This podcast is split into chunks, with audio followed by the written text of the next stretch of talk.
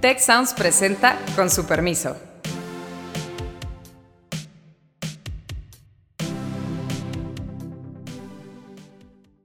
Con su permiso, yo soy Carlos Elizondo y estamos de regreso aquí en su podcast favorito con una invitada especial para celebrar el regreso a clases donde más rezago tenemos y más retos tenemos hacia adelante es en materia de seguridad. Últimamente tenemos también indicadores que no vamos muy bien, que por un lado es el tema de salud, salud pública, ¿no? y por otro lado también es el tema de la educación. No vamos a tener seguridad si no tenemos una justicia que funcione. Eh, investigación criminal que pudiera identificar redes criminales. Y nuestra invitada es Edna Jaime. Treviño. Bienvenida, Edna. Muchas gracias, Carlos. Pues encantadísima de estar con ustedes. Edna es hoy la decana de Ciencias Sociales de Monterrey. Fue por muchos años la directora fundadora de México Evalúa. Es una experta en política pública y por eso vamos a explotarla en un momento donde las campañas electorales no se llama así, es otra cosa, todos sabemos que ya están ahí enfrente. Y el chiste de gobernar es para hacer cosas. Entonces, Edna lleva una larga vida estudiando políticas públicas, proponiendo cómo aterrizarla, preocupada por los temas que se podrían resolver con una política pública más racional y vamos a aprovechar su expertise para hablar de eso. Azucena, bienvenida. Muchísimas gracias, Carlos. Qué gusto estar aquí de nuevo eh, con, con, el equipo y pues principalmente con Edna. Estamos empezando con el pie derecho, nuestra nueva decana nacional. Qué gusto tenerte aquí, Edna, y, creo que vamos a iniciar hoy con un tema pues sumamente interesante que, que conoces y que como bien dice Carlos, espero que nuestros, eh, pues los que vayan a ser candidatas, ¿no? Candidatos empiecen a, nos escuchen y, y, ojalá tomen alguna nota, ¿verdad? No estaría, no estaría mal. Entonces, eh, pues gracias, Edna, por estar aquí. Decirles que fueron 34 años. 34 años en centros de pensamiento, tratando de pues encontrar la cuadratura del círculo para que este país pues se transforme, prospere, genere bienestar. Entonces, muchos años, algunas batallas ganadas, otras ganadas con retrocesos y muchas cosas que tenemos que empezar. Que, que reconstruir incluso. Entonces, un balance variopinto. Es variopinto, ha habido mucho éxito, y luego se nos olvida cuánto ha evolucionado o evolucionó hasta llegar a este gobierno el proceso de toma de decisiones en algunos ámbitos, en competencia, en energía, en educación, digamos, profesionalizamos la administración pública, pero quizá, Edna, corrígeme, pero quizá el tema donde más rezago tenemos y más retos tenemos hacia adelante es en materia de seguridad. Carlos, la seguridad la tenemos, la construcción de capacidades del Estado en, materia de justicia y seguridad la dejamos olvidada. Pensamos en los grandes temas de cómo transformar la economía, pensamos en la apertura comercial, creamos instituciones en el ámbito económico después de nuestras crisis profundas, pero nunca nos detuvimos a pensar que no podíamos construir un país moderno con policías que no tienen un esquema de vida digno. No hay esquemas de dignificación para ellos, entrenamiento, la justicia olvidada. El otro día andaba con un amigo que me decía, ¿y qué piensa la OSN de eso? Y le dije, es que la OSN de esto no habla, porque presupone que ya está arreglado. Es como el presupuesto de lo que un Estado hace. Lo básico es proveer seguridad, justicia, certidumbre, y el Estado mexicano no lo resolvió. ¿Por qué no lo resolvió? Digamos, este, esta tensión tan extraña entre era un gobierno muy fuerte de los años dorados del turismo y sin embargo tampoco construyó instituciones. Hubo momentos de seguridad y momentos donde no la hubo, o momentos menos malos y momentos mejores, pero nunca construimos esas instituciones. ¿Por qué? Mira, yo pienso, Carlos, que en la época de, pues, del partido hegemónico, cuando el presidente tenía un sistema de control político muy refinado, pues ese sistema de control político refinado sustituía las funciones de, de, esas instituciones de, seguridad y de justicia. De alguna manera, pues los tentáculos del pues, el Estado mexicano estaban presentes y tenían manera de, controlarlo la justicia siempre se utilizó como un mecanismo de control político. Tú no querías una institución que funcionara, que investigara el delito, que pudiera investigar al propio político. Lo que se quería era un instrumento, sí, un instrumento para hacer funcional el sistema de control político. Entonces, siempre la amenaza de la justicia penal, el control de la justicia penal es importantísimo, sobre todo en un sistema autoritario. Eh, entonces, pues en esa etapa, lo reitero, o hubo sustitutos o siguió una lógica donde era muy importante el control del aparato de persecución criminal y no querías un aparato de, de persecución criminal profesional, sino subordinado, que ejerciera funciones de, control político. Entonces, en esa primera parte yo digo, no había, ni, no había incentivo a generar eh, profesionalización en las instituciones. Sí, A mí me llama, mi, mi pregunta sería, es, en, estos 34 años, eh, con este tema tan crucial, eh, me imagino que de alguna forma debieron de haber avances en, en cierto sentido. Y tú hace ratito mencionaste, eh, hubo avances, pero también retrocesos. En seguridad, podríamos decir que hubieron cosas que se avanzaron, eh, pero que retrocedieron, o, en su, o, al contrario, avanzaron y se quedaron y hay que cuidarlas, o de plano no hemos avanzado nada. Mira, su, el, en el tema de la justicia, escogemos indicadores que nos, que nos parezca que hablan de la eficiencia la eficacia de la justicia o de la seguridad. Impunidad. Por ahí de los 80, finales de los 80, principios de los 90, yo estaba en CIDAC, Centro de Investigación para el Desarrollo, publicamos el primer libro que hablaba de temas de impunidad.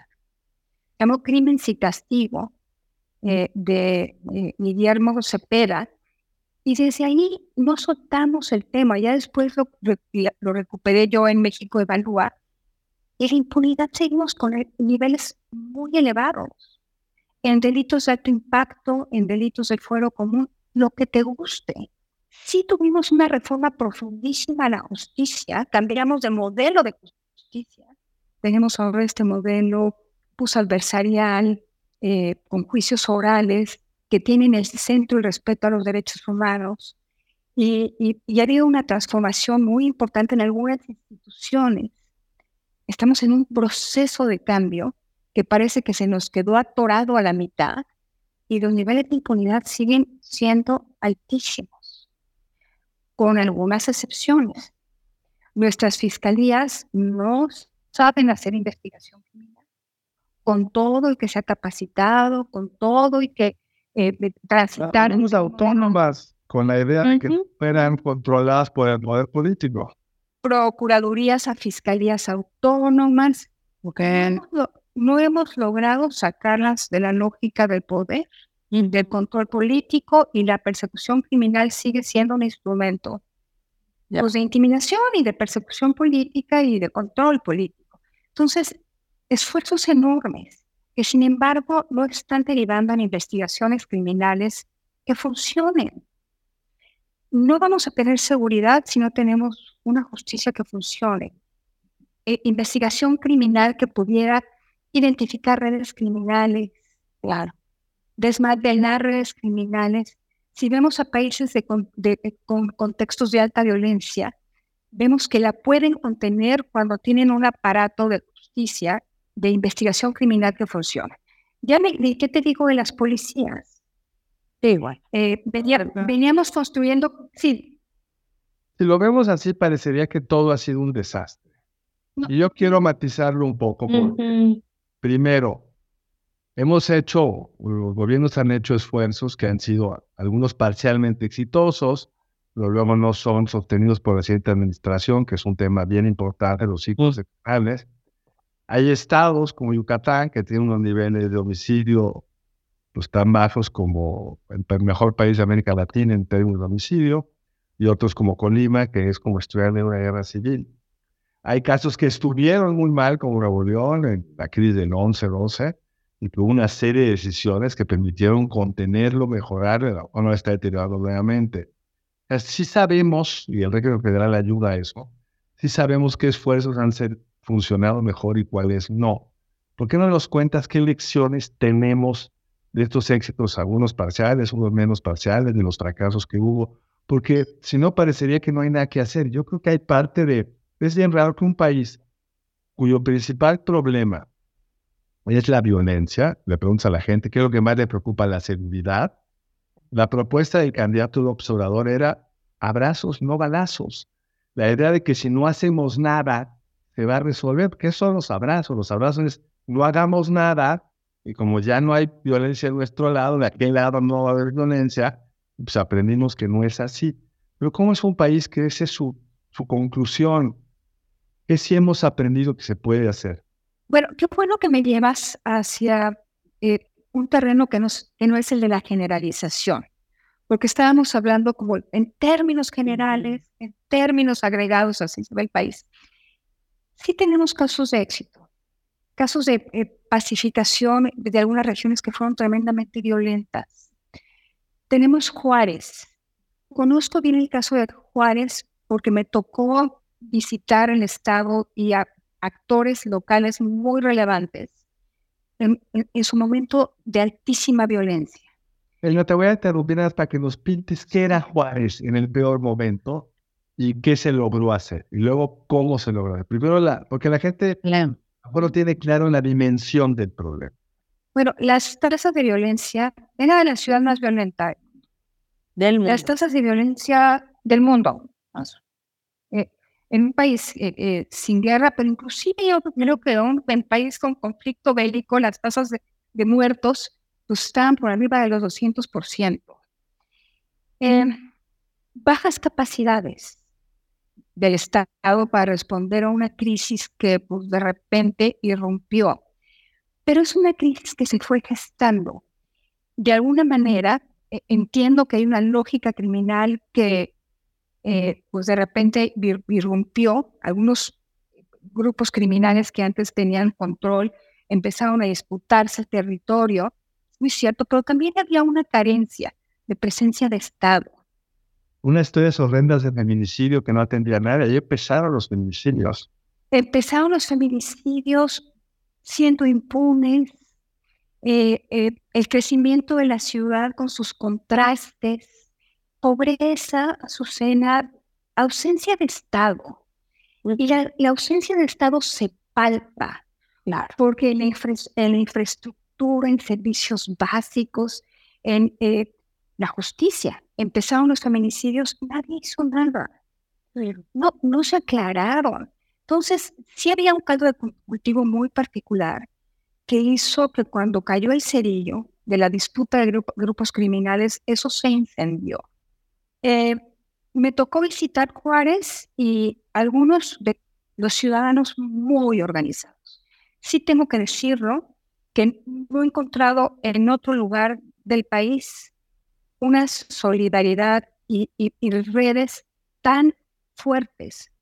Si no hubiera existido eso, en ausencia de todo lo demás, si no hubieran existido estas redes ciudadanas, eso no hubiera podido contenerse.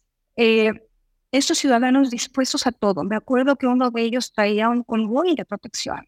Yo misma me sentía eh, profundamente vulnerable junto con ellos. Estaba un par de días. Eh, ¿Qué hicieron? Bueno, llegó un programa, Todos Somos Juárez.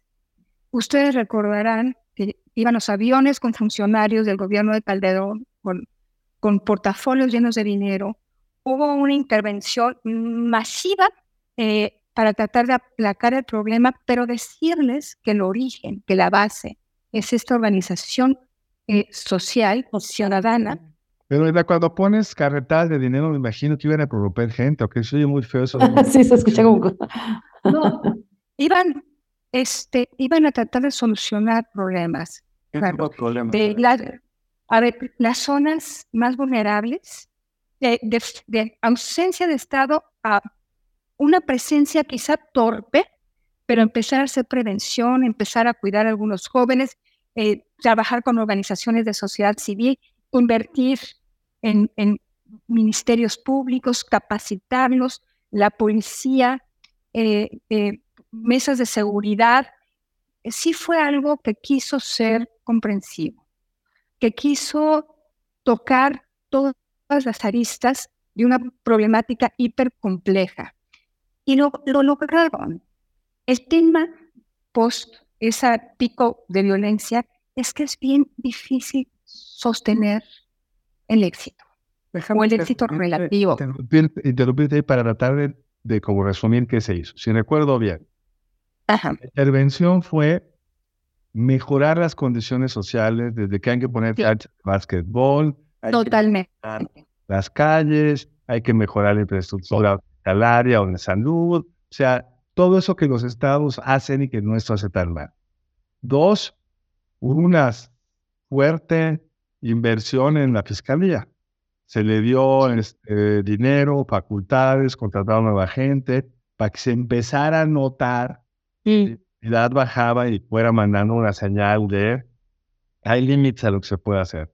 Se fortalecieron las policías con una coordinación entre las policías locales, municipales y federales muy exitosas.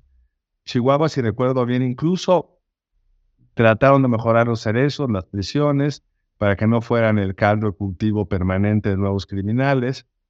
Y la caída fue sorprendente, o sea, la caída de homicidios yo creo que sorprendió a cualquiera de los que estaban ahí metidos ahí en el desorden, pero hubo una voluntad del Estado de atender el problema y esa para mí es la lección más importante. Una sociedad organizada y un Estado que quiso atender el problema lo resolvieron.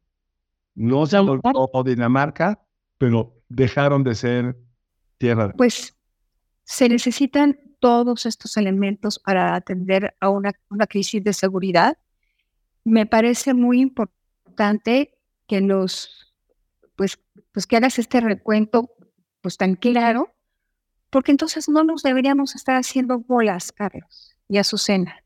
Oigan, Tratando de, de inventar el hilo negro cuando se logró superar una hipercrisis de violencia que puede refinarse, que pueden inter- refinarse las intervenciones gubernamentales, que pueden hacerse cosas mucho mejor, sin duda, pero estuvieron puestos los elementos. Sí, eso.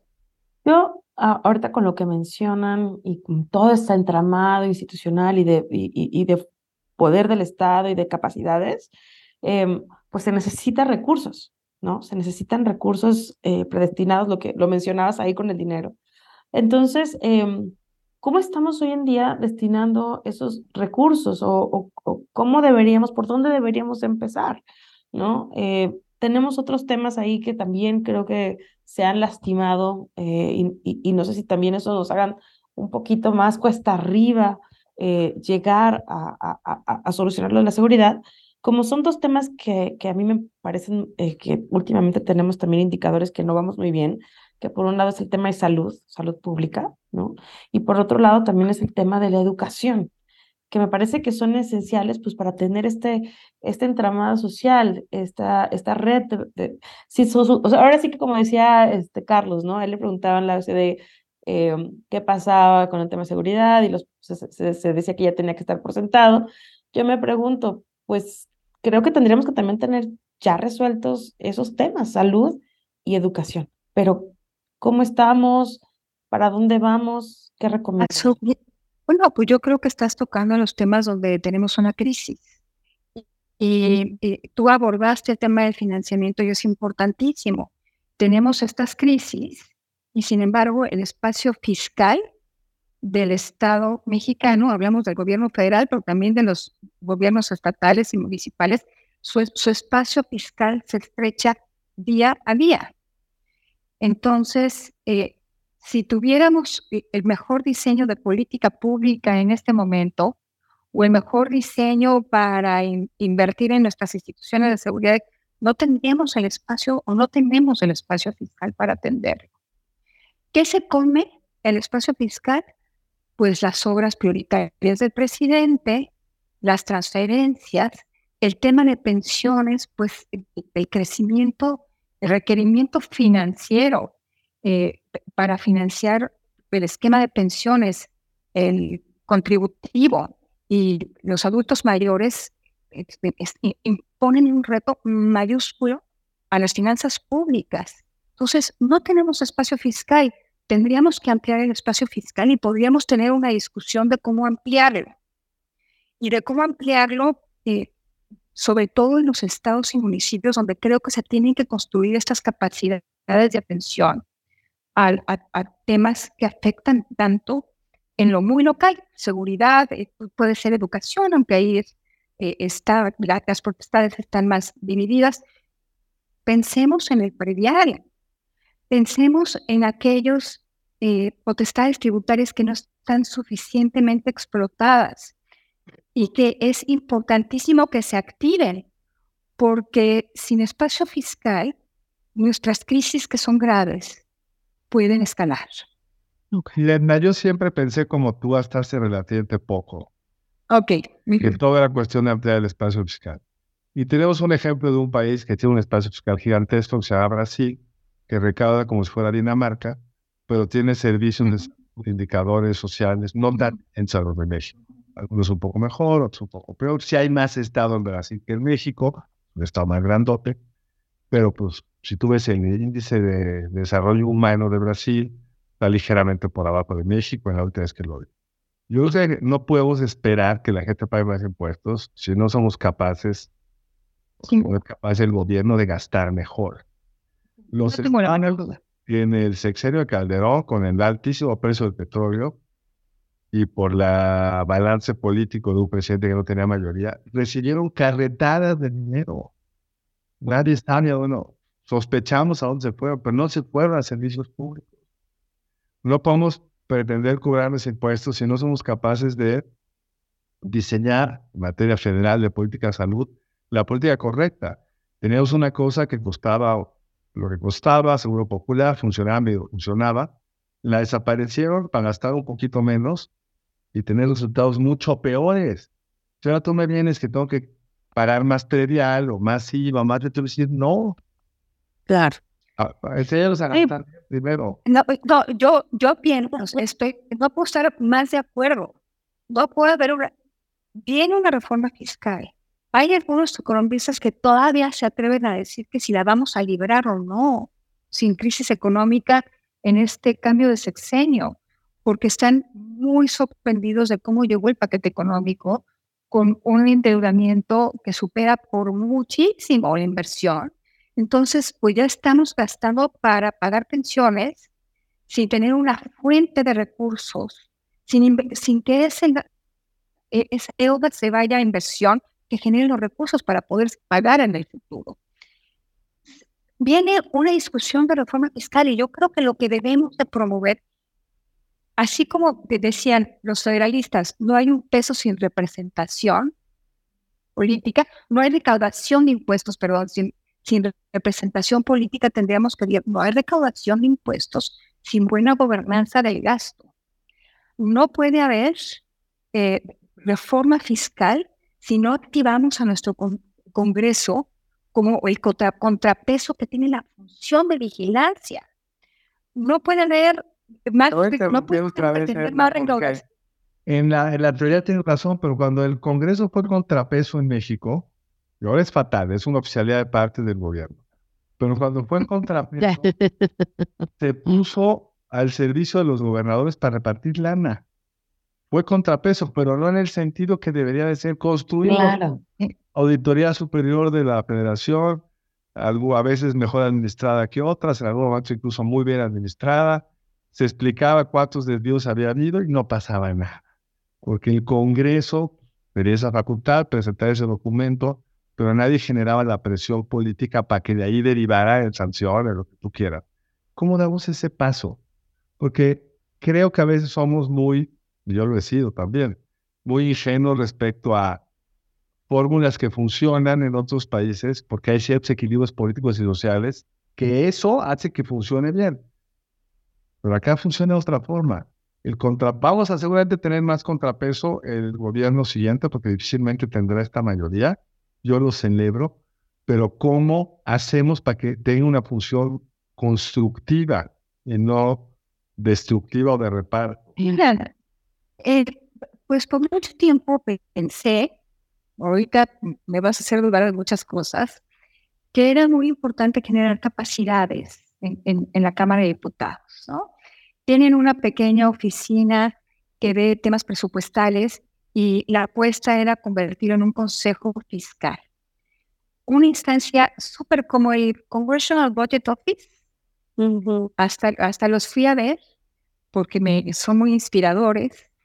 Y, y, y tener esta oficina en el Congreso mexicano para imaginarnos que nuestros legisladores tienen una lógica política y que tendríamos que cambiar otras cosas del diseño para transformar pues, sus incentivos, pero sí pensar que podemos profesionalizarlo, que esta oficina puede informar a los mexicanos, puede eh, ser un eslabón de rendición de cuentas, pero de, de, generación de información. Y, y, generación de información que haga bien costoso al legislador hacer, pues, seguir una lógica política pura. Un pequeño contrapeso técnico que ayudara a activar a la Cámara de Diputados para sea la función que le toca en materia presupuestaria. Yo creo que tienes toda la razón y que tendría que ser complementado con lo que dijiste de Juárez.